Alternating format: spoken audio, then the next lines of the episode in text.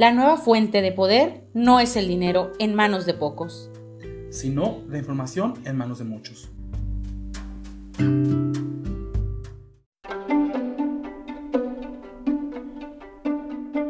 ¿Qué tal? Los saluda su amiga Evangeline López y su amigo Alex Flores. Y juntos les traemos La, ventana, de la información.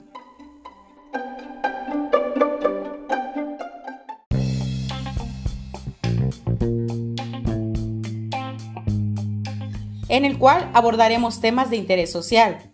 Donde juntos formemos un espacio de conocimiento.